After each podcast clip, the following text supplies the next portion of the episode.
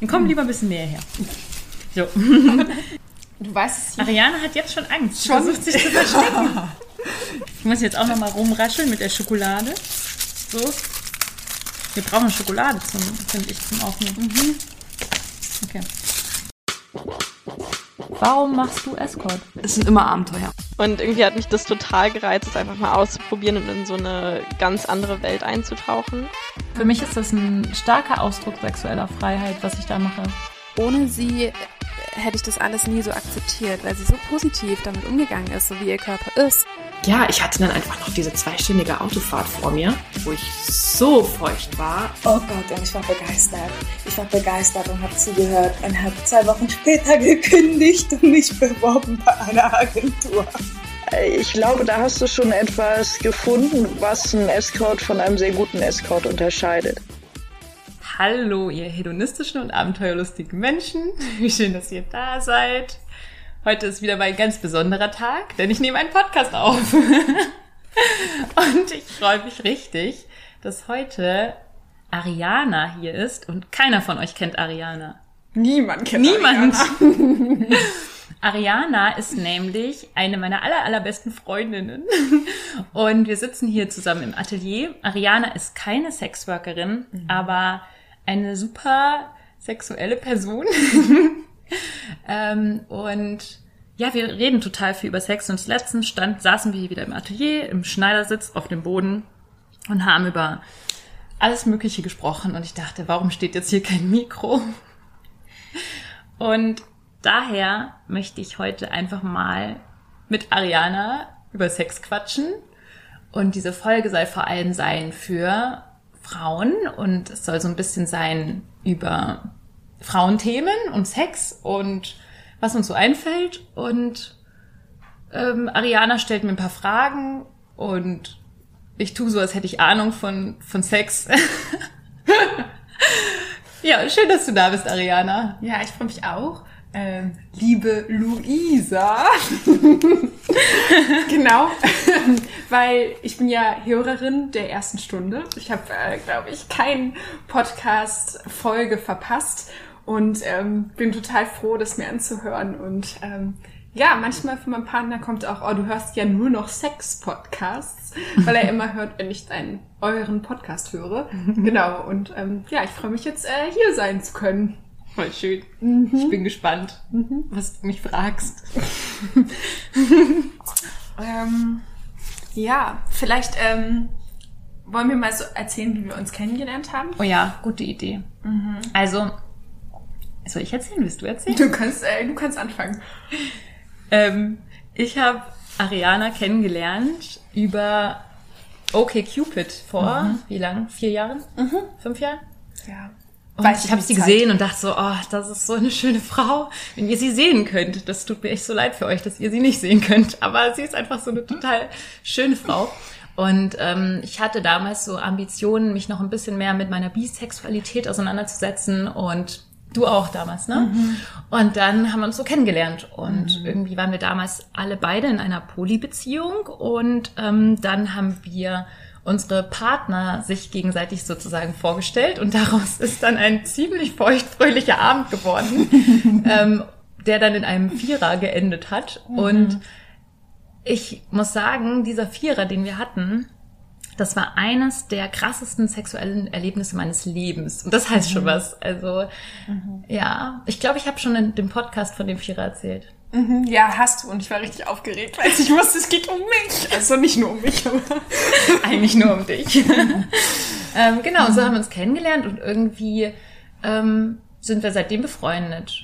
Und Ariana ist auch Künstlerin und deswegen sind wir auch auf diesen künstlerischen Dingen total verwoben und ja, inspirieren uns und Ja, was so total spannend war, was, äh, also was vielleicht so mein Versuch wird in der Folge manchmal unterzubringen, ist so mh, die eigene Lust auch so zu erkennen. Weil nämlich zum Beispiel, wo wir uns kennengelernt haben, obwohl wir ja, ähm, also es seit jetzt auch fünf Jahre her, wir sind irgendwie fünf Jahre älter und reifer, ähm, war es ja so, dass es irgendwie voll witzig war, dass wir es eigentlich ja auch in dieser Vierer-Konstellation hingekriegt haben.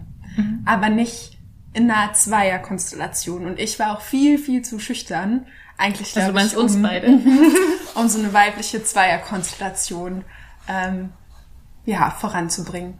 Vielleicht ist das jetzt auch Quatsch, was ich gesagt habe, Nein. aber ich finde irgendwie schon. Ich glaube, heute, das würde ich mir nicht nehmen lassen. Sie flirtet einfach mit mir. ähm, aber jetzt lebe ich in einer, Mono also in einer exklusiven Partnerschaft, genau. noch. Noch monogam. Vielleicht kriegen wir es. Vielleicht wird es noch verändert. Genau. Ja. Ja, so, so wechselt das ne? mit den Beziehungsmodellen von Poly zu Monogam. Und ich finde aber auch monogame Beziehungen, die mal aus einer Mono-Beziehung, äh, andersrum, monogame Beziehungen, die mal aus einer Poly-Beziehung gekommen sind, ähm, finde ich, sind ganz anders. Also ich finde die Kommunikation äh, zwischen den Partnern noch mal ganz anders als bei konventionellen Paaren. Und äh, weil es ja bei Poly-Beziehungen auch einfach nur total viel um Kommunikation geht. Und ähm, Tatsächlich versuche ich den Begriff monogam aus meinem Wortschatz zu streichen, also Ja. und exklusiv, aber es fällt mir irgendwie immer noch ganz schwer, weil man ja mit monogam wirklich so dieses, eigentlich ist Monogamie ein Begriff, ein Partner oder eine Partnerin so fürs Leben zu haben und eigentlich auch schon immer, was ja viele Menschen machen, dass sie in Exklusivbeziehungen für ein paar Le Jahre leben und dann in die nächste Exklusivbeziehung gehen, ist eigentlich schon keine monogame, aber wir denken, dass das so Genau. diese Konzepte irgendwie Genau. Und wo fängt es dann an, die Monogamie? Äh, wo, wo fängt dann der Betrug an? Irgendwie, an welchem Punkt? Und überhaupt finde ich, also für mich, also ich, also ich kann das gar nicht mehr leben, weil ich für mich irgendwie gar nicht das Gefühl habe, ich habe überhaupt das Recht, den Besitzanspruch in Anführungszeichen irgendwie an einem Menschen zu haben. Ich finde es schön, wenn der Mensch mir das einfach so freiwillig von sich aus irgendwie für eine Zeit lang gibt und geben möchte. Aber ich würde das nie von ihm verlangen und das wäre für mich auch keine Bedingung, um diese Person zu lieben und so. Aber ich glaube, das ist auch eine sehr ex exotische ähm, Sichtweise, die für mich total natürlich ist, aber für andere Leute, die denken sich dann, okay, nee, kann ich jetzt nicht so unterschreiben, ist auch okay. Ja, gerade ist es so manchmal halt ganz spannend. Ich habe das Thema manchmal mit meinem Partner, weil ich möchte auch immer noch, dass es sich irgendwie irgendwann öffnet, auch wenn es mir jetzt nicht, also jetzt gibt es kein Ziel, das zu tun, aber prinzipiell ist es, glaube ich, schon eher so meine Herzenseinstellung, aber ich weiß irgendwie, dass es halt mit ihm nicht geht und ich mag ihn so gerne und deswegen, aber ich kann nicht so tun, als würde ich das nicht denken und manchmal ist es auch witzig, was für Spannungen entstehen, weil ich halt mich, also weil ich halt sage, dass ich jetzt nicht dafür bin, dass wir halt so exklusiv leben, sondern eigentlich eine andere Idee so vom, vom Leben hab. Ja. Das ist ja auch mehr eine Einstellung oder Moral als oder ein Leben, also als ähm, alles andere. Also wenn du diese Einstellung einfach hast, dass du keinen Besitzanspruch an Menschen haben kannst, ich glaube, dann fällt es halt auch schwer, in einer monogamen Beziehung zu sein und das so 100 Prozent zu akzeptieren, dass es so ist. Mhm. Ja, ist so ein bisschen wie in die Kirche zurückzukehren, an die ich manchmal so geglaubt habe. Aber, aber dafür ist es ja umso besser, dass es einen Podcast gibt. Euren, also mit Lenia zusammen, wo man sich die ganzen Sexgeschichten anhören kann. Und das ist vielleicht so ein bisschen meine erste Frage.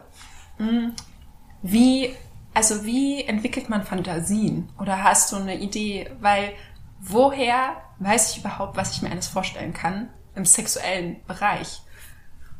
Also, ja. Ähm, das ist total cool, dass du das fragst, weil tatsächlich, also Lenia und ich haben ja einen Patreon-Account und wir sprechen uns immer Sprachnachrichten und schicken die uns immer. Und dann kann man uns da quasi heimlich, in Anführungszeichen, zuhören, wie wir uns Sprachnachrichten unter Mädchen schicken.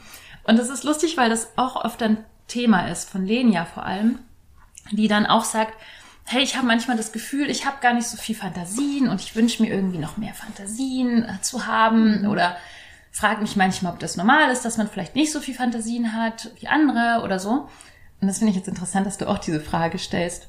Ähm, also ist deine Frage eigentlich auch so dieses, wie entwickelt man Fantasien oder? Ähm, Also und ja, vielleicht auch, vielleicht geht sogar noch weiter, so wie teilt man sie. Also ich bin jemand, der sehr gut darin ist, Fantasien zu entwickeln, aber zum Beispiel mein Partner nicht. Und dann ist es halt manchmal für mich auch krass, dass er einfach keine hat. Ähm, Ah, ja. So Mhm. gefühlt.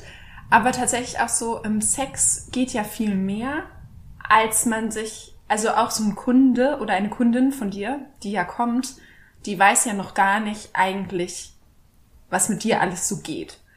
So, und Aber irgendwann entsteht ja einfach so eine Fantasie, was die dann mit dir im Hotelzimmer machen. Mhm. Aber wie schmückt man denn diese, also hast du einfach Tipps, wie man Fantasien entwickelt? Oder so anders über Sex nachdenkt? Ja, stimmt, das ist eine gute Frage. Ich muss mal nachdenken. Also ich glaube, bei mir entstehen Fantasien einfach so, wenn ich, also ich habe halt schon so eine feste Bibliothek an Fantasien, die eigentlich nicht so umfangreich ist. Also so wie, wenn ich jetzt masturbiere zum Beispiel, dann stelle ich mir halt einfach immer die gleichen Sachen vor. Das ist irgendwie total langweilig. Weil, also wenn man in meinem Kopf wäre in dem Moment. Ich weiß nicht, ich glaube ehrlich gesagt, dass es vielen so geht. Was Das stellst du dir vor? das erzähle ich gleich, vielleicht in abgeschwächter Form. Also es ist so ähnlich wie so ein CD-Player, der so hängt, der so hängen bleibt an einer Stelle und dann die Stelle wieder. Also was stelle ich mir vor? Also ich glaube, dass ich nicht außergewöhnlich bin, ähm, wenn ich äh, mir äh, Vergewaltigungssachen vorstelle oder so, oder so sexuelle Belästigung oder irgendwie ähm, so diese typischen äh, Sachen, die man sich auch als devote Frau vielleicht vorstellt. Ähm, das sind so die Hauptfantasien, die ich habe. Also zum Beispiel, was ist ich?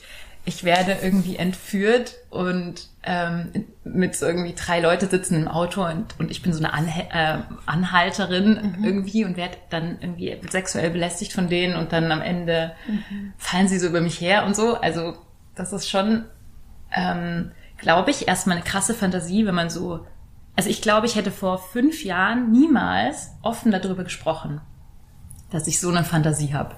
Ich hätte voll die Angst gehabt, dass, dass die denken, boah, was will die vergewaltigt werden oder es stimmt irgendwas mit der nicht irgendwie und so. Und ich hätte mich dafür total geschämt. Und außerdem hätte ich auch geglaubt, dass mein Partner dann denkt, oh, dann kann ich dir ja überhaupt nichts mehr gerecht äh, machen oder kann ich ihr nicht mehr gerecht werden, weil dafür braucht man ja bestimmt drei Männer und nicht nur einen. Oder vielleicht haben die alle irgendwie in der Fantasie auch einen viel größeren Penis als ich oder dies oder das. Ähm, aber ich glaube, das ist halt wichtig abzugrenzen zwischen Fantasie und Wirklichkeit.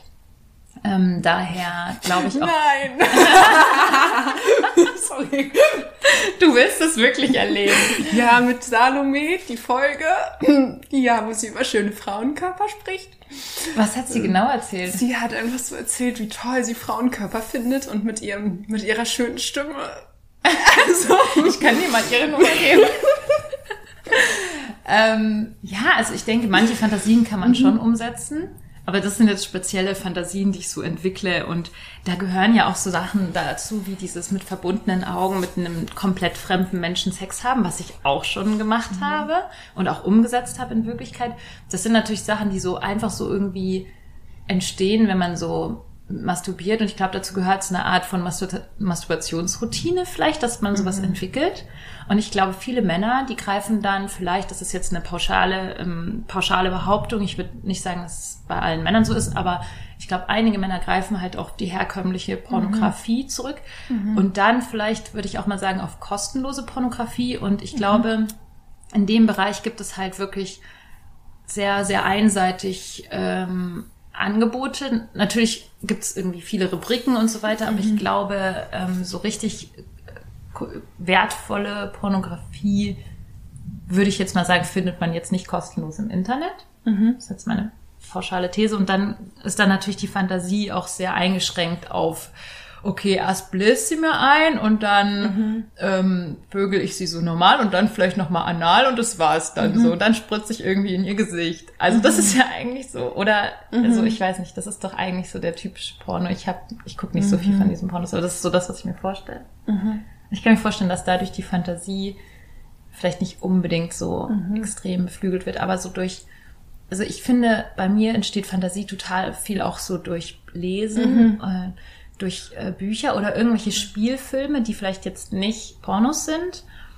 Und dann ähm, plötzlich gibt es irgendwie so eine kleine Geschichte, die sich dann so in deinem Kopf so weiterentwickelt, wo du denkst, was passiert jetzt? Diese Frau geht jetzt ins Parkhaus und wird da jetzt verfolgt und man könnte ja dann auch diese und jene Sache noch draus machen. Ich glaube, ich habe das schon als Kind gemacht. Immer wenn ich, ähm, ich habe mir irgendwann mal sowas angeguckt, das hieß irgendwie Prinz Eisenherz und das ist das eine Comic. Ich weiß nicht, ich war zehn oder so. So ein komischer Comicfilm. Und da ging es halt auch irgendwie darum, dass die Prinzessin immer irgendwie entführt wurde und der musste sie dann irgendwie Mhm. retten und keine Ahnung, das hat voll meine sexuelle Fantasie angesprochen. Mhm. Oder auch dieses, dass man irgendwie im Kindergarten so Mädchenfang, äh, Jungsfang Mädchenspiele spielt und dann irgendwie, dann irgendwie angebunden wird in irgendeinem so Tipi-Zelt oder so aus Spiel. Ich weiß nicht, das hat für mich, war das immer was Sexuelles. Ich weiß nicht, wie ist das denn bei dir? Mit deiner Fantasie? Also tatsächlich, ähm, von mir kam ja auch dieser eine Buchtipp, den du irgendwann mal gedroppt hast mit dem äh, mit der Hautfreundin. Ähm, genau, so heißt das Buch. Und das war voll krass, weil sie da auch nochmal so total, ähm, also sie beschreibt in dem ein, in der einen Stelle im Buch so voll intensiv, wie eine wie sie halt geleckt wird. Also wie die Protagonistin des Buchs, das ist, glaube ich, in Ich-Form, deswegen, also wie sie, aber genau, geleckt wird. Und das war so eine Beschreibung, die ich auch noch nie ähm, so gelesen habe. Und ja, ich muss schon sagen, bei mir hat auch diese Kinderspiele, haben bei mir, ich fand die immer ganz schlimm. Also mir hat es, also bei mir hat es nichts ähm, sowas, eher ganz schlimme Gedanken. Also ich mochte Echt? das noch nie.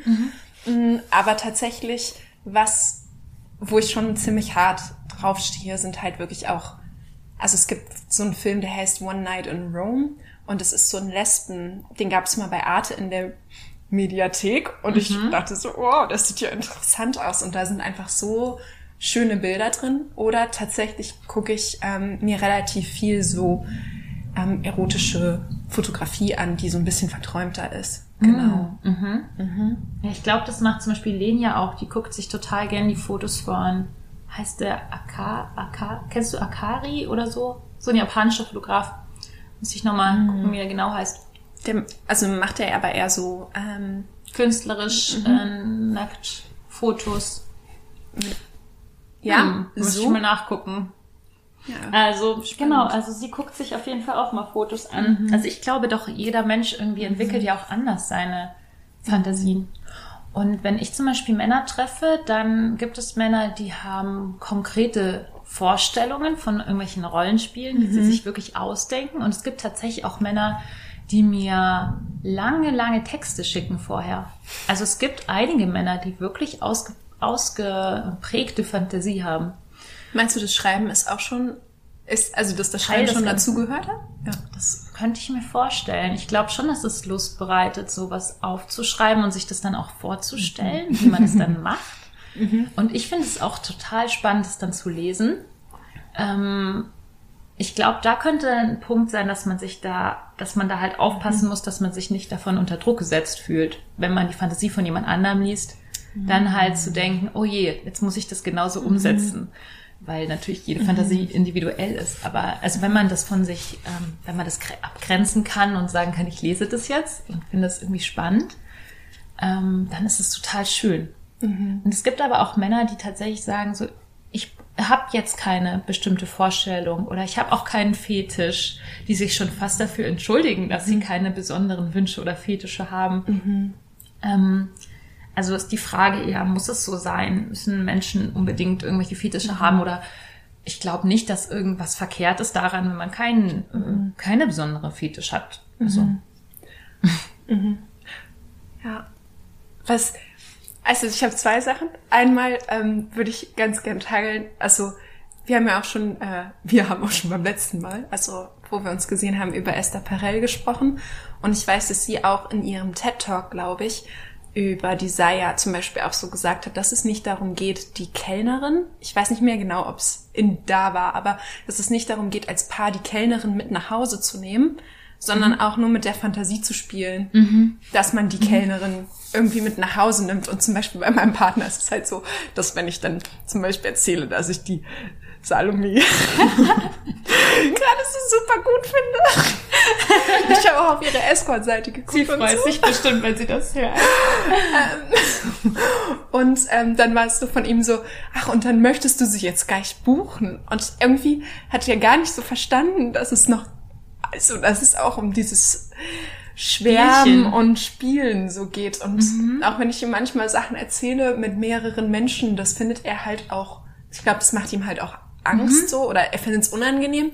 Und dann sage ich halt auch immer, du, das ist jetzt halt, lass mal bitte hier einfach mit dem Gedanken irgendwie spielen. Mhm. Also, dass man Fantasien auch gar nicht eine Umsetzung finden müssen. Ja. Genau. Das ist interessant. Das ist halt wahrscheinlich genau das, was ich gesagt habe, dass man ähm, bei der Fantasie, dass man da in der Lage sein muss, das abzugrenzen und zu sagen, das ist jetzt die Fantasie von dem anderen. Ich, und man geht da so mit.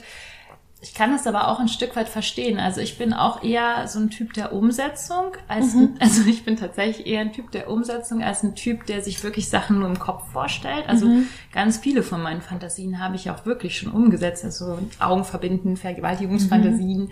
Ähm, und wenn ich dann irgendwelche Sachen habe, die sich wirklich praktisch umsetzen lassen, dann strebe ich dahin, die halt praktisch umzusetzen. Das ist meine, das ist halt meine Art und Weise.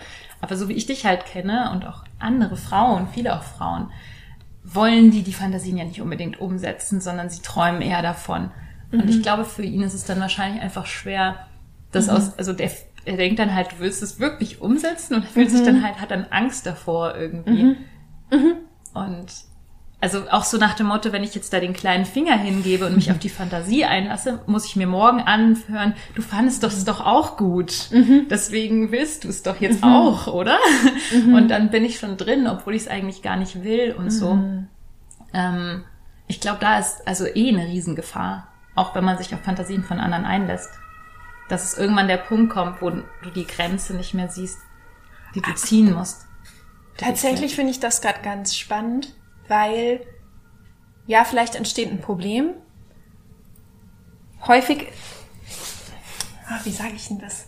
Also auch ja, wenn man jetzt, ähm, wenn du das jetzt gerade hörst und du hast keinen Partner, ähm, ist es ja so, dass ähm, häufig so in einer Beziehung Sexualität so ein Teil von der Beziehung selber ist.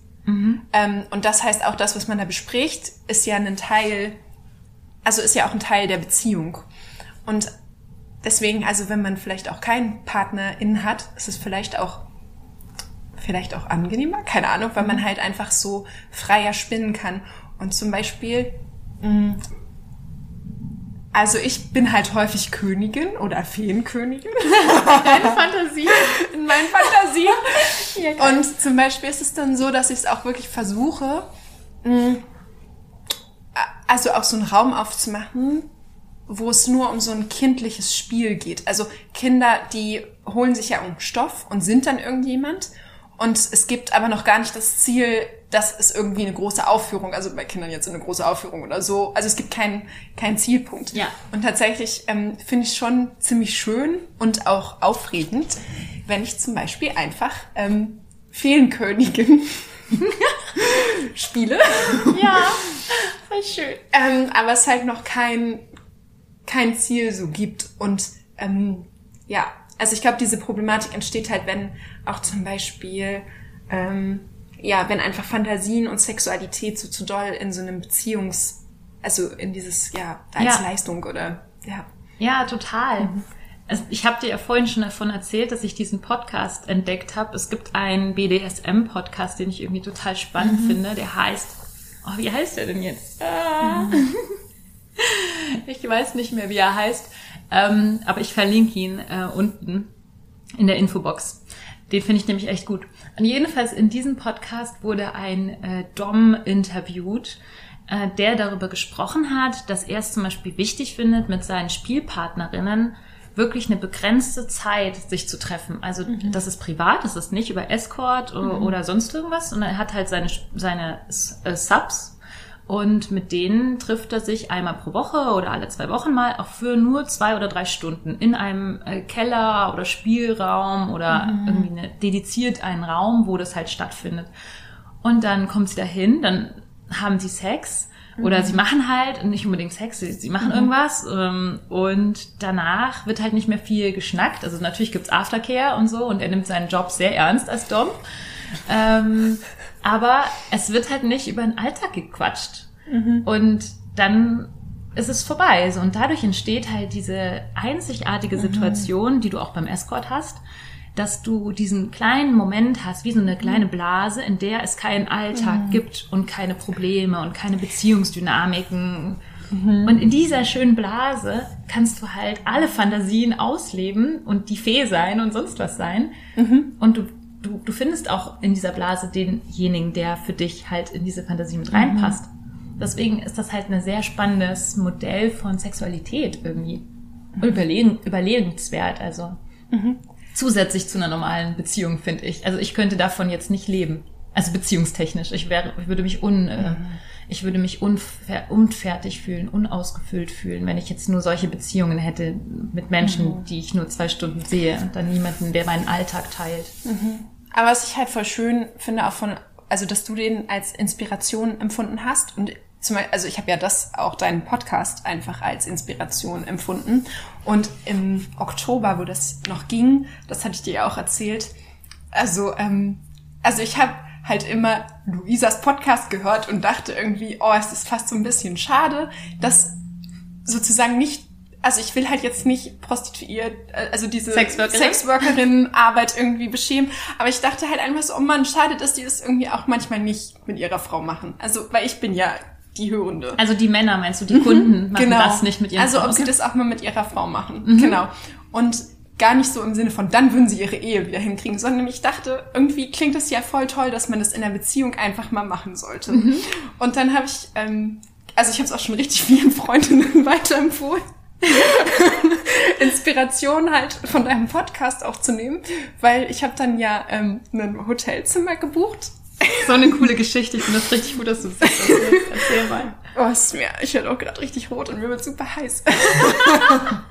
Ich sehe, sie wird rot. ähm, weil, also ich fand es zum Beispiel, also mein Partner hat, glaube ich, schon so, fand, also ich habe so gemerkt, dass er so Dominanz-Fantasien hat, die ich vielleicht auch nicht so teile, aber wo ich irgendwie dachte, machen wir mal, wird witzig so.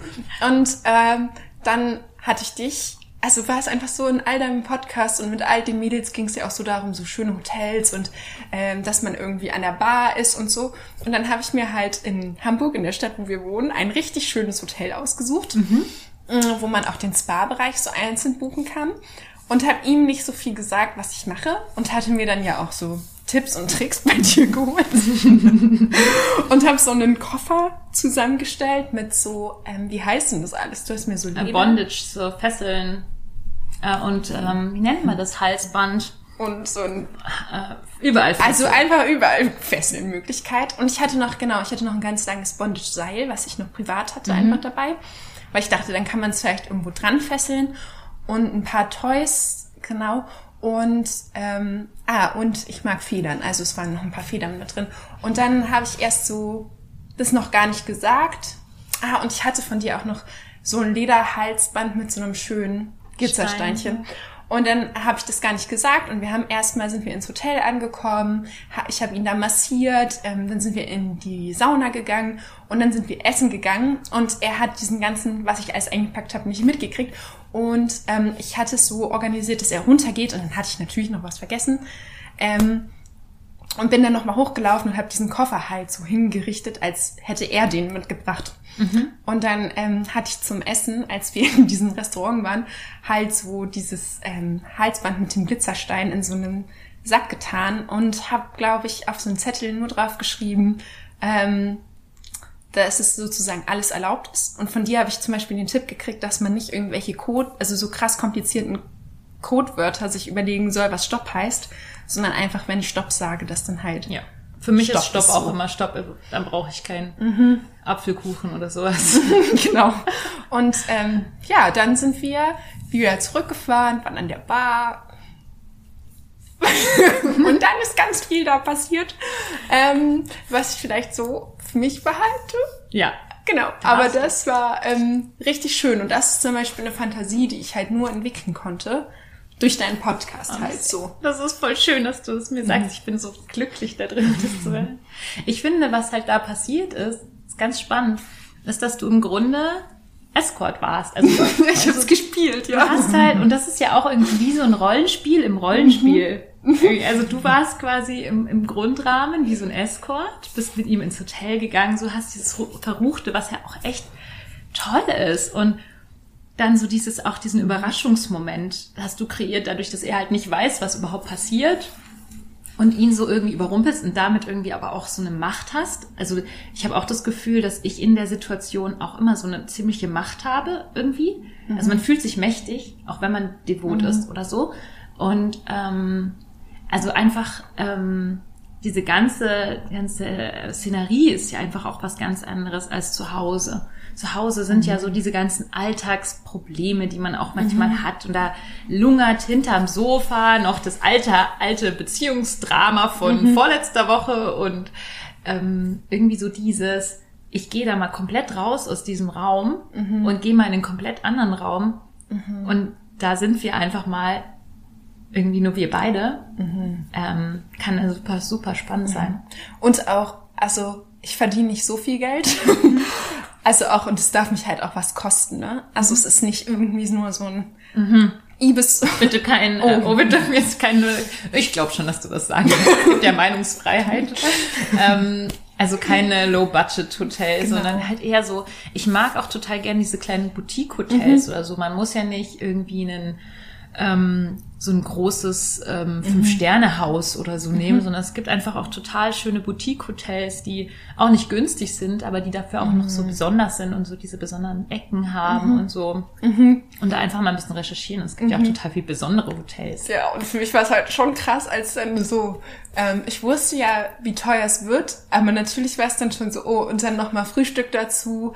Und irgendwann war es aber auch so, dass ich so dachte, fuck it, also Scheiß drauf. Weil ich dachte, ich will halt auch mal wieder, es war halt auch so, ja, also im, im, also im Oktober war ja noch so nach dem ersten Lockdown und ich wollte auch einfach mal raus und fand es auch einfach toll, woanders zu sein. Und tatsächlich muss ich sagen, dass alles, was ich gebucht habe, also so diese Sauna privat, ähm, dass nur wir da drin sind, nicht gar nicht, um da was zu machen, sondern einfach nur, um da alleine drin zu sein. Und ähm, dass es sich halt alles voll, ja, das ist irgendwie alles schon voll zum Flair. Ähm, Ja. Also es war einfach krass flairgebend. Ja. ja. Ich kann das so gut nachvollziehen. Ich hatte sowas ja auch. Ich hatte ja auch mal einen Escort-Mann gebucht. Tatsächlich, da habe ich es mir auch mal so richtig gegönnt. Ich habe ja den Jones gebucht. Den Jones, ja. Und damals kannte ich den Jones noch gar nicht. Also es war das erste Mal, wo ich ihn getroffen habe, als ich ihn gebucht habe. Und ich habe da auch echt lang gesucht nach einem schönen Hotel und es war so schön. Ähm, es hat einfach auch so Spaß gemacht, dieses Hotel äh, auszusuchen und dann halt auch zu sagen, so das gönne ich mir jetzt auch irgendwie. Und ich gönn's mir jetzt auch so richtig. Mit allem. auch mit Sekt und nicht mit Sekt, mit, mit Sekt. Champagner und äh, weiß ich nicht. Also schönes Essen, Champagner und schönes gutes Frühstück. Und das fand ich halt einfach so richtig schön mal. Ja. Also das ist eigentlich auch eine Frage gewesen ne, von einer Freundin von mir. Ich habe ja vorher auch ein paar Freundinnen gefragt. So, unser Gespräch hier ist so super spontan. Wir haben vor einer halben Stunde entschlossen, dass wir dieses Podcast aufnehmen, aber ich habe trotzdem noch äh, zwei Freundinnen gefragt äh, nach Fragen. Und eine Freundin hatte mich gefragt, wie man, was habe ich gesagt, wie man mehr, wie man mehr irgendwie aus dem Alltag raus und Selbstinitiative ergreift ja, auch. Selbstinitiative ergreift, so in einer längeren Beziehung auch mal wieder so Sex zu haben. Und ich finde so die, ähm, die Variante einfach mal irgendwie zu sagen, ich nehme mir wirklich mal einen besonderen Abend und vielleicht auch mal ein Hotelzimmer und dann kaufe ich mir vielleicht noch ein richtig heißes Dessous-Set oder so. Ähm, oder mache irgendwas Besonderes. Ähm, ja. Da sind sogar schon zwei Fragen drin, die ich auch aufgeschrieben habe. Dann frage ich dich jetzt mal. Also, ähm, ich habe das ja Fuck-Mindset genannt auf meinem Zettel. Weil ich finde, du hast auch so eine, also einmal ist es so, wie, wie komme ich da, also wie schaffe ich diese Schwelle zu verkleinern, dass es zu einer sexuellen oder zum Sex mit meinem Partner, Partnerin kommt.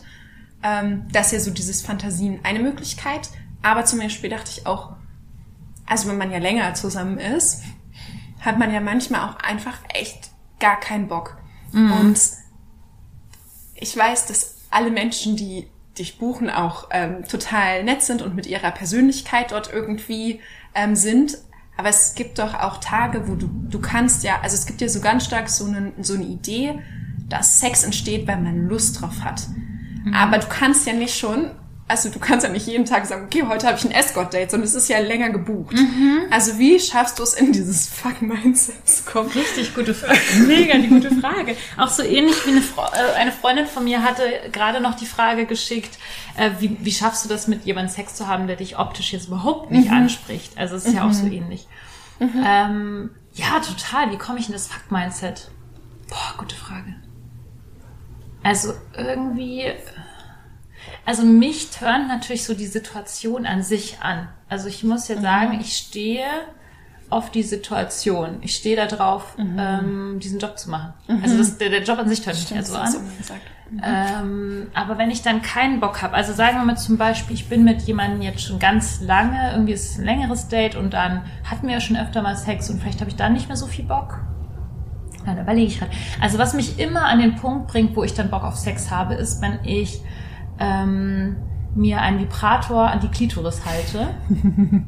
ähm, also wenn ich nicht so angetörnt bin, dann hilft es voll, mir so diesen, diesen Schubs zu geben in Richtung, jetzt bin ich angetörnt, wenn ich einfach anfange, so ein bisschen es mir selber zu machen. Und ähm, ich glaube, das ist ähm, auch eine ziemlich legitime Art und Weise, um sich anzuturnen. Ähm, ich habe ja lange auch ähm, erlebt mit einem Partner, der da super anti war, ähm, was, was ähm, irgendwelchen Sextoys betrifft, ähm, dass ich mir das so lange verboten habe auch, das im sexuellen Bereich so mit einzusetzen. Und ich glaube, dass es echt meine Sexualität ziemlich krass eingeschränkt hat. Also ich, ich würde, wenn ihr so einen Partner habt, der da so negativ dazu eingestellt ist, versuchen, da, das irgendwie vielleicht ein bisschen aufzudröseln und nicht wie ich da irgendwie drin festzuhängen. So. Ähm, also für mich ist das halt ein Weg gewesen, dann reinzukommen. Irgendwie. Und ja, was ich auch manchmal tue, ist so dieses total tief atmen. Also es gibt, kennst, kennst du David Data zufällig? Ähm, nee, nicht, aber ich habe mich auch schon recht viel mit Atmung beschäftigt. Also David Day, David Data, das hat eine, die ähm, Sexualtherapeutin, die ich letztlich Ah, Mhm. Und ähm, ich habe ich hab sein Buch auch nicht gelesen, aber ich habe letztens so eine Meditation von ihm gemacht, wo er so atmet und man, man atmet halt richtig tief in den Bauch und in die Genitalien. Und ich habe gemerkt, als ich diese Meditation gemacht habe, ey, ich kenne das. Ich mache das schon. Also ich atme schon ganz tief in meine Genitalien und ähm, ich spüre da richtig hin. Und ich habe auch in letzter Zeit festgestellt, je mehr ich mich mit Sexualität auseinandersetze, desto sensibler bin ich. Also man möchte ja denken, man ist irgendwann abgenutzt oder, oder so und spürt weniger, aber bei mir ist es tatsächlich so, ich spüre mehr. Also ähm, manchmal reicht es schon, eine super leichte Penetration zu haben und ich krieg halt krasseste Orgasmen oder Squirte einfach so, ohne dass es eine krasse ähm, Penetration sein muss, weil ich so heftig ähm, mit meinem Kopf 100% fokussiert bin auf meinen Körper. Also mich aus dem Kopf komplett rausnehmen und in den Körper reingehen. Da habe ich auch eine Frage. also vielleicht einmal, wie man in die Genitalien atmet, ähm, ist halt tief in den Bauch und am Anfang kriegt man das Gefühl noch nicht so hin. Ich habe da den Trick äh, lange benutzt, dass man einfach den Pelvic Muscle, diesen ähm, Beckenboden leicht anspannt, damit man überhaupt spürt, dass es eine Verbindung hat. Und irgendwann merkt man, dass es ins, also dass es halt einfach in die Vulva strahlt. Ähm, und aber was ich dann versucht habe, war, du hattest mir das erzählt, dass du dir so richtig krass den Schwanz von dem Kunden so vorstellen konntest oder den so richtig stark, ähm, ja, so na, du hast einfach gesagt, du hast ihn so richtig stark gespürt und es war so, dass du so jede Bewegung. Ja. Und wie hast du das? Weil ich habe es äh, mich, ich dachte, das will ich jetzt auch mal austesten. und tatsächlich fand ich es gar nicht so leicht, in mich zu kommen. Ah. Also hast du es dir visuell vorgestellt? Also Ja, vielleicht. Ich muss mal drüber nachdenken. Ich habe, also ich weiß nicht, hast du schon mal deinen G-Punkt und so ertastet? Oder bei Frauen, wenn man in eine Frau hineinfasst, dann ist ja oben so diese, diese G-Stelle, die so ein bisschen rau ist.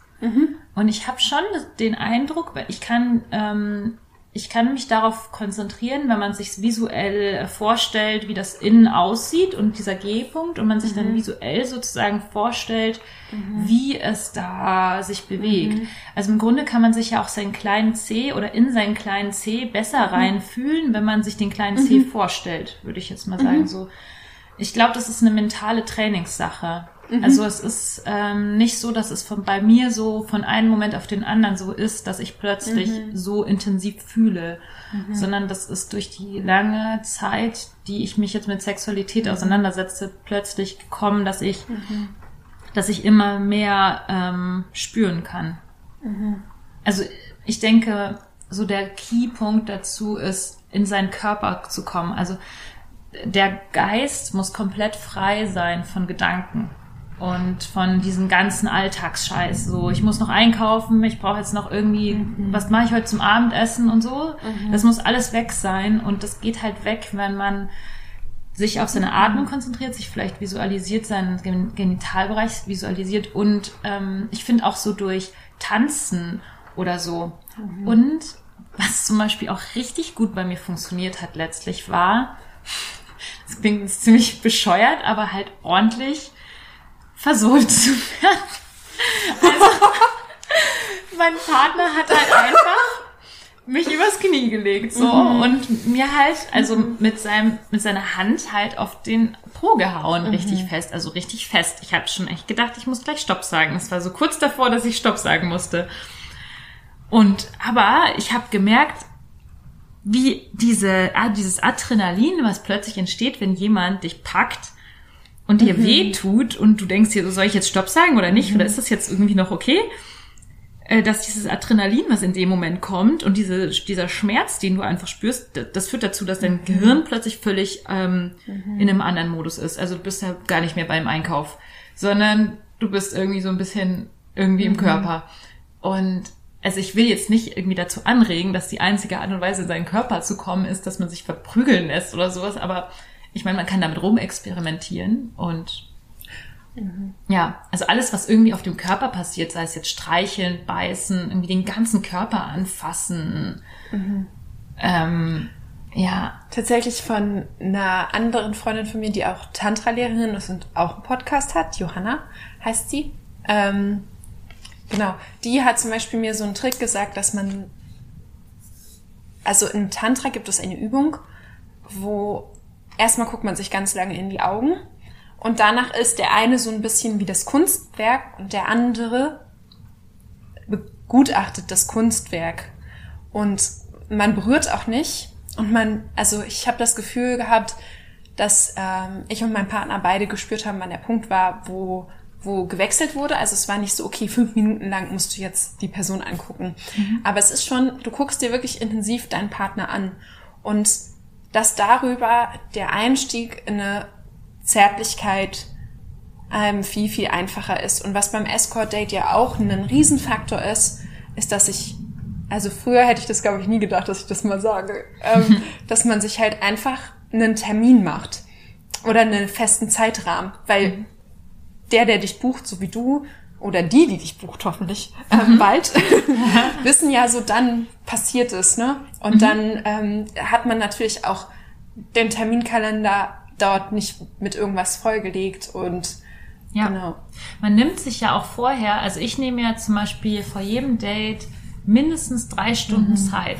Das passiert einfach, ich brauche halt Zeit, um mich schön zu machen. Ich gehe dann in die Badewanne, dann mache ich meine Nägel, dann ähm, rasiere ich mich und schmink mich, dann überlege ich, was ziehe ich an? Und dann zieht man sich auch richtig schön an und dann hat man sexy Dessous an oder fühlt sich, man fühlt sich einfach plötzlich heiß. Also man läuft nicht so mit Jogginghose äh, wie so im Alltag rum, sondern man denkt so, wow, und wenn ich jetzt, dann habe ich, wenn ich jetzt rausgehe, dann habe ich auch so eine Power und dann habe ich auch das Gefühl, dass manchmal Leute mir so hinterher schauen und sich so denken, oh, was hat die denn gefrühstückt? So, also, äh, weil die so plötzlich, also weil ich mich plötzlich so energetisch fühle. Und ich glaube, das ist tatsächlich so dieses Ding, ne? dass man sich einen Termin macht ähm, und dann bei dem Termin ist man dann schon so drauf eingestellt, dass es dann auch echt funktioniert gut. Ja. Und das ist ja auch so ein Ding mit das Essen, äh, wie sagt man, der Appetit kommt beim Essen. Ja. Also, Ja. dass man dann halt auch irgendwie, ja, in der Situation selbst dann einfach irgendwie so die Lust kommt dann irgendwie. Ja. Ja, und ähm, ich beschäftige mich auch gerade relativ viel mit Stimme. Und zum Beispiel, also die hat es halt über Essen gesagt, die Frau, bei der ich so einen Workshop gemacht habe ähm, am Wochenende. Sie meinte zum Beispiel, wenn man summt, also wenn man so stöhnt beim Essen, so ein, mm, so ein Wohlgefühl, dann schmeckt einem psychologisch das Essen auch besser. Und dann dachte ich nur, ha, das ist wieder so ein Beweis für das, was ich mache, wenn ich nicht nur esse. Ja, das, das ist so ein krasser Punkt, dass du das ansprichst. Das ist so wichtig, dass wir darüber sprechen, nämlich Geräusche machen beim Sex. Das ist so, das ist so wesentlich. Also ich habe jetzt festgestellt, auch in den letzten Jahren oder im letzten Jahr alleine, wie viel lauter ich geworden bin. Mir tun meine Nachbarn echt wahnsinnig leid, aber es ist mir egal, weil So mein Sexleben Frage ist wichtiger. Wie, wie verliert man die Scham von Nachbarn? Also tatsächlich, ich habe wirklich meine Scham komplett verloren. Ähm, die, ähm, das ist so wichtig, laut zu sein, weil also ähm, die Lust erhöht sich ähm, wirklich so sehr mit dem mit dem Lautsein, mit dem Tönen, wie auch immer. Ähm, und vor allem auch zum zum Squirten gehört für mich eine so krasse Lautstärke. Also Menschen, die mich das erste Mal squirten sehen und erleben, die denken irgendwie, jetzt wird die abgestochen und sind davon manchmal ein bisschen irritiert. Und ähm, ich, mir ist es aber egal, ich habe das Selbstbewusstsein, einfach so laut zu sein, wie ich will. Ähm, Aber das ist quasi nicht die Norm. Und ich habe tatsächlich schon hin und wieder mal erlebt, vor allem bei Tinder-Dates, was ich jetzt nicht mehr mache, weil das ist für mich abgeschriebenes Thema, ähm, dass dann irgendwie der Typ kam von wegen, "Ah, Psst, nicht so laut, die Nachbarn und so. Und ganz ehrlich, lass die Nachbarn Nachbar sein, äh, Nachbarn sein. Also, warum? Also, die, Sex ist sowas Normales. Also, was wollen die? Äh, Also, ja, ich habe da jetzt kein Problem mit. Ja, ich habe damit schon noch ein Problem. Auch ähm, weil bei uns viele Eigentümer im Haus sind. ähm, aber ich übe mich dran, das auch wieder mehr loslassen zu können. Also was ich auch manchmal tatsächlich mache, ist, ich nehme ein Kissen, pack's auf mein Gesicht und brüll da rein wie verrückt. Ja, weil ich das einfach, das ist auch so befreiend. Also mit dem Kissen so richtig laut zu schreien, weil man, also das ist einfach so ein befreiendes Gefühl in dem Moment. Äh, ja, ich liebe es. Und Hotelzimmer sind ja, glaube ich, geräuschtechnisch technisch echt immer richtig gut abgedämmt. Also da habe ich noch nie ein Problem Das ist gehabt. auch eine Freunde Frage von mir, wie du damit umgehst. Im Hotelzimmer hört ich, glaube ich, echt keiner. Also die, die guten Hotels sind wirklich so gut gemacht. Da, ähm, ja, da habe ich noch nie ein Problem gehabt. Ich hatte einmal vor längerer Zeit ähm, in einem Airbnb Sex. Und da drüber war ein Yoga-Studio, wo ein Yogakurs stattgefunden hat. Und jetzt stell dir mal die Schlussentspannung vor. Und das war auch noch ähm, da, wo ich an dem Tag, wo ich mal Viagra ausprobiert habe, zu nehmen. Und es war so eine der krassesten Orgasmen meines Lebens, weil ich hatte irgendwie so, ich hatte einfach dieses Viagra genommen und zehn Minuten später hatte ich halt so ein, keine Ahnung, 15, 20 Minuten Dauerorgasmus und habe irgendwie drei Liter Wasser von mir gesquirtet. Ich weiß es nicht, ich habe die ganze Zeit nur geschrien und hatte halt, es war so laut und ich hatte auch kein Kissen, weil ich war auf dem, ich hatte Sex auf einem Tisch. Und danach hat wohl die Vermieterin von dem Yoga-Studio, äh, die Mieterin von dem Yoga-Studio oben, die Vermieterin von dem Airbnb angerufen und gefragt, ob irgendwie alles okay ist, ob irgendwas passiert ist in dieser Wohnung, so. Krass. Und ähm, ja, das war aber eher amüsant, als ich mein, mein Gott. Ja. ja. Ja, ich hatte so eine spannende Sache. Ich konnte aufgrund von zu viel Sperma auf meinem Gesicht ähm, und ich habe masturbiert dabei, ähm, konnte ich nicht äh, laut sein, weil ich wollte es irgendwie nicht in meinem Mund haben. Und dann habe ich wirklich, ich bin nicht gekommen und das ist kein Witz, weil ich nicht tönen konnte. Ich Ja. konnte die Geräusche nicht machen. Ich bin nicht gekommen und das fand ich irgendwie so spannend, weil ähm, häufig haben, weiß ich nicht, gibt's ja schon so einen, du hörst ja diese Töne, die du als Teenagerin auch viel nachmachst, so, ha, ha, aber das sind ja gar nicht die Töne, also das sind vielleicht manchmal die Töne, die du machst, aber bei mir ist es eher so ein und dann also es klingt auf jeden Fall nicht so. Also ich mache nie so hype, so hohe Töne. Ich mache eher so Ich glaube ich schon. Ich höre das mm, so tiefe, die so Ich glaube, ich würde mich voll gerne mal dabei aufnehmen bei diesen Tönen. Auf jeden Fall hat es da nicht geklappt und dann habe ich das Sperma abgewischt und dann, Dann ging es. Dann ging es voll gut. Auch innerhalb von einer Minute. Genau. Richtig gut. Ja, das ist so richtig, dass du das sagst. Ich kann auch nicht gut kommen, wenn ich, wenn ich kein Geräusch machen darf. Also es ist eine andere Sache, ob mir jemand den Mund zuhält und sagt so, jetzt halt mal die Klappe. Und es ist irgendwie so dieses Spielchen. Und dann mir den Mund zuhält. Und irgendwie mache ich ja dann trotzdem noch Geräusche, obwohl der Mund zugehalten wird. Das ist ja irgendwie was anderes. Aber wenn mir jemand sagt, pst, die Nachbarn und sei bloß nicht laut und so, boah, nee, also dann fällt es mir richtig schwer zu kommen. Und wenn ich dann komme, dann ist der Orgasmus auch nicht besonders gut. Ich würde mich so freuen, wenn Männer sich trauen würden, die Geräusche zu machen. Also ich habe tatsächlich nicht so oft mh, Erfahrung damit, dass Männer diese Geräusche machen. Also nicht die ganze Zeit. Ich glaube, das ist auch nicht so was. Also ich glaube, Männer machen einfach nicht die ganze Zeit die Geräusche anders als bei Frauen. Aber bevor sie kommen, da gibt es schon Unterschiede. Also ich habe auch den Eindruck, dass Männer, die wirklich laut stöhnen, ähm, tatsächlich auch bessere Orgasmen haben. Also das ist so mein, äh, meine Feldstudie, die ich jetzt in meinem Kopf habe. Und meine Erfahrung mit Männern, die besonders viel sich schon mit Sexualität beschäftigt haben und sehr viel mit ihrem Körper auseinandergesetzt haben, die sind in der Regel schon sehr laut und intensiv beim Orgasmus. Und dann denke ich mir manchmal auch so, boah, das hätte ich jetzt auch gerne mal miterlebt.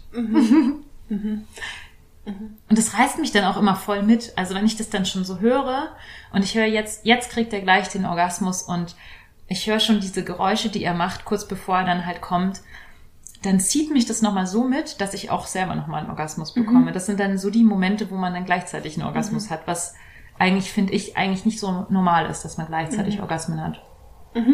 Nee, es ist total unnormal. Ja.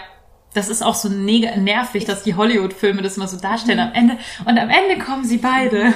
Und was ich auch total, ähm, ja, was ich jetzt einfach auch wichtig finde zu sagen, ist halt so, lange dachte ich, ich bin irgendwie, also so der Mann kommt und auch obwohl ich schon, obwohl ich schon einmal gekommen bin, manchmal, ich muss auch sagen, manchmal habe ich auch Sex, da komme ich nicht. Also ich muss nicht bei jedem Sex kommen dafür, dass es für mich guter Sex ist. Aber ich habe manchmal so Tage, da will ich halt auch ganz viel kommen. Und zum Beispiel finde ich es auch richtig krass, manche Menschen, mit denen ich Sex hatte, auch Frauen, waren so, habe ich dich jetzt nicht genug befriedigt. Also, und das finde ich voll schade, weil zum Beispiel ich liebe es richtig dolle, wenn ich so einen Tag hab ähm, und mein Partner ist halt fertig und ähm, ich hole halt nochmal den Vibrator raus oder ja, die Glasdildo-Empfehlung. Also, falls ihr euch noch kein Glasdildo, wenn ihr diesen Podcast hört, gekauft habt, tut ihr mir sehr leid. ja, die war sehr gut. Grüße gehen raus an Katharina, die Glasdildo-Fanin. Ja, also, ähm, ja, total. Mir geht's genauso. Ich hatte das, wann war das? Vor ein paar Tagen. Da hatte ich Sex mit meinem Partner. Wahnsinnig äh, coolen Sex, guten Sex. Und ähm, ich dann so danach, also ich hatte bestimmt, keine Ahnung, mehrere Orgasmen. Und er musste dann irgendwie wieder arbeiten und ich dann so, äh, ich äh, nehme mir noch mal meinen Vibrator, okay? Und für ihn ist das halt voll fein so und er ist so total so, ja klar, äh, viel Spaß äh, oder so nach dem Motto, ich glaube, er ist dann sogar noch mal gekommen und hat mich währenddessen noch geküsst und so, was ich total geil finde. Also ich mag das voll gerne so, während ich masturbiere, geküsst zu werden ja. und an den Oh, an Brüsten, den Brüsten, so, ja. oh, ich liebe das. Ich bin so, also ich liebe es auch so Mhm. einfach an den Brustwarzen so gestreichelt zu werden und so, während ich das Darf ich reinquatschen? Ja. Tatsächlich habe ich auch mal, da war ich noch relativ jung, so ein YouTube-Video geguckt von so einem richtig alten Opa und Oma Tantra-Pärchen. Und die Frau hat so voll viel darüber geredet, dass eigentlich das Wichtigste die Brüste auch so sind. Dass sozusagen man auch beim Sex so eine Art Brücke aufmacht zwischen Mund, Brüsten und Genital, Joni, sie hat natürlich Joni gesagt, Bereich. Und auch zum Beispiel manchmal, wenn es nicht so gut klappt, kann man auch sehr intensiv seine eigenen Brüste ähm, stimulieren und dann funktioniert Also Ja. die Brüste sind ein krasser. Ja. Also leider funktioniert bei mir die Selbststimulation nicht so gut. Also ich Ah, finde es echt viel besser, wenn das von jemand anderem gemacht wird. Mhm. Ja, aber das, also ich finde es so toll, wenn ein der Partner so unterstützend ist. Und ähm, dann eben nicht das passiert, was du gesagt hast, wie habe ich dich jetzt nicht genug befriedigt, sondern so dieses, ja klar, wenn du noch einen Orgasmus willst, dann hol dir noch einen Orgasmus. Und ähm, dieses Ego-Ding, das ist so ein, ich glaube Männer, oder nicht Männer, das ist jetzt sehr pauschalisiert, ähm, Menschen, manche Menschen sind sehr stark in diesem Ego, äh, in diesem Ich muss jemand anderen befriedigen Ding. Und beim Sex geht's ja eigentlich nicht darum, jemand den anderen zu befriedigen, sondern eigentlich sich selbst zu befriedigen. Und jeder achtet doch bitte auf sich selbst und seine eigenen Bedürfnisse. Und ähm, finde ich jetzt irgendwie total, total gut, wenn man das unter diesem Mindset sieht, dann stört es einen auch nicht, wenn der andere sich dann nochmal irgendwie was holt. Obwohl, obwohl es auch nicht ganz stimmt, weil zum Beispiel eben auch ich das auch, was ich auch sehr toll finde, letztens erlebt habe, dass äh, mein, mein äh, Partner äh, weitergemacht hat, als er schon gekommen ist, weil ich noch nicht gekommen bin. Und er wusste aber, ich komme gleich und deswegen hat er trotzdem noch weitergemacht, was ich halt auch mal, also deswegen, ich, es ist nicht so, dass man rein egoistisch nur noch sich selbst irgendwo ab, ab, abreibt, aber so die Vorstellung eigentlich ist so dieses, ich bin nicht verantwortlich für die Befriedigung von jemand anderem. Ja, finde ich auch wichtig im Bezug auf die Sexhabende, jetzt auch wirklich die Frau, dass man halt das, oder ich spreche mal lieber nur von mir, also ich weiß halt noch, als ich jünger war, wie häufig ich eigentlich in sexuellen Situationen war, die, wo ich dachte, ich müsste jetzt irgendwie, ich will halt nicht sagen, dafür herhalten, weil es war auf jeden Fall nicht, dass, dass es gegen meinen Willen war, aber es gab so diesen Punkt, wo ich eigentlich nicht mehr an Bord war oder wo ich das vielleicht auch gar nicht so weit treiben wollte, wie es gekommen ist. Aber ich dachte immer, ich, erstmal, dass man es irgendwie, dass ich es muss, das ist so eine Riesensache. Und dass ich irgendwie meinem Partner, meiner Partnerin das auch so ein bisschen schuldig bin. Und was mir zum Beispiel auch total hilft in jeder, also vielleicht, wenn man jetzt, wo ich auch das erste Mal in so einer längeren Beziehung mit nur einem Menschen bin, ist so dieses auch so, wenn ich denke, es wird so sexuell, hilft es mir manchmal total zu sagen, du, aber ich weiß nicht, ob ich heute Sex möchte. Und ich weiß, dass ich das ihm eigentlich nicht mehr sagen muss, aber manchmal tut es mir einfach so gut, es gesagt zu haben, weil von mir dann auch dieser alte Druck so, und dann geht's eigentlich immer, weil Genau, wenn der Druck erst so, so, ja. mhm, mhm. Und dieses aber, dass auch vor allen Dingen ähm, Gender-Klischee-mäßig jetzt Männer sich dazu so berufen fühlen, irgendwie, ähm, ja, so, so die, also das ist ja, das ist, finde ich, auch nochmal voll wichtig, vielleicht sage ich es lieber so, ich habe das Gefühl, dass es für mich relativ lange gedauert hat, zu mich selber, also eigentlich erst in dieser Partnerschaft, wie jetzt mit meinem jetzigen Partner, war es zum Beispiel so, ich war immer in Beziehungen, wo der Mann, also wenn ich in, in Hetero-Beziehungen war, wo der Mann eigentlich mehr Lust auf mich hatte. Und jetzt ist es so weniger, bis, wenn ich nett bin, sage ich gleich, aber ich habe schon einen echt großen Sex-Drive. Und zum Beispiel fand ich ihn da total krass, weil er hat zum Beispiel auch mal gesagt, ach Jana, in was für Klischees denkst du denn eigentlich, dass ich dich immer begehren muss?